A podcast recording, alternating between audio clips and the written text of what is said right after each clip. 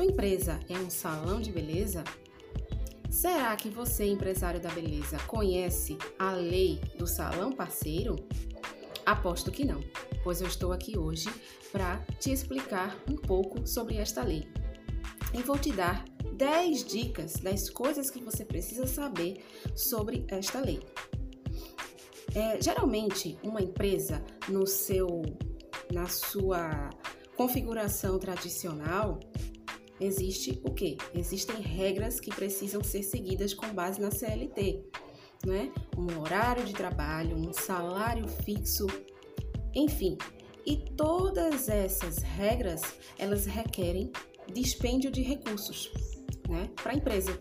Porque ao admitir um empregado, a empresa paga FGTS dele mensal, a empresa paga o INSS dele, não é isso? Sem falar de outros encargos que ela precisa ter. Pois é, essa lei do, do salão parceiro, ela traz benefícios não só para as empresas, como também para os empregados. Por quê? Se você contrata um profissional da beleza, que pode ser um cabeleireiro, uma manicure, para ser um profissional parceiro, ele não vai ser seu empregado. Então, não vai haver um vínculo de trabalho, certo? Se não vai haver um vínculo de trabalho, a empresa ela não vai precisar arcar com todos esses encargos que são sim dispendiosos e muitas vezes até impedem que o ramo da atividade continue. continue.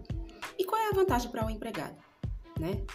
Para o empregado, se fosse um ramo tradicional, mas como se trata da lei do falão parceiro, não é uma vantagem para o empregado, mas sim para o parceiro. Ele não vai ser considerado empregado. Ele não vai ter um vínculo empregatício com aquele salão. Isso implica em quê? Implica em horário de trabalho, ele vai poder fazer, organizar o seu horário. Isso implica também na remuneração. Ele vai poder receber uma remuneração até muito maior do que ele receberia se ele fosse um empregado, porque ele estaria recebendo um salário. Essas são apenas alguns dos benefícios que essa lei pode trazer.